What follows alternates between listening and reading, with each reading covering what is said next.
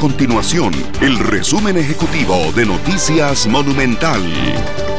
Hola, mi nombre es Fernando Muñoz y estas son las informaciones más importantes del día en Noticias Monumental. El Ministerio de Salud confirmó un total de 8.986 casos de COVID-19 en Costa Rica hasta este miércoles, luego de que en las últimas 24 horas se registraran 504 nuevos contagios. Además, las autoridades contabilizaron tres muertes más en el marco de esta pandemia, por lo que ya son 40 las personas fallecidas en Costa Rica a raíz del COVID-19. Estas y otras informaciones las puede encontrar en nuestro sitio web www.monumental.co.cr. Nuestro compromiso es mantener a Costa Rica informada.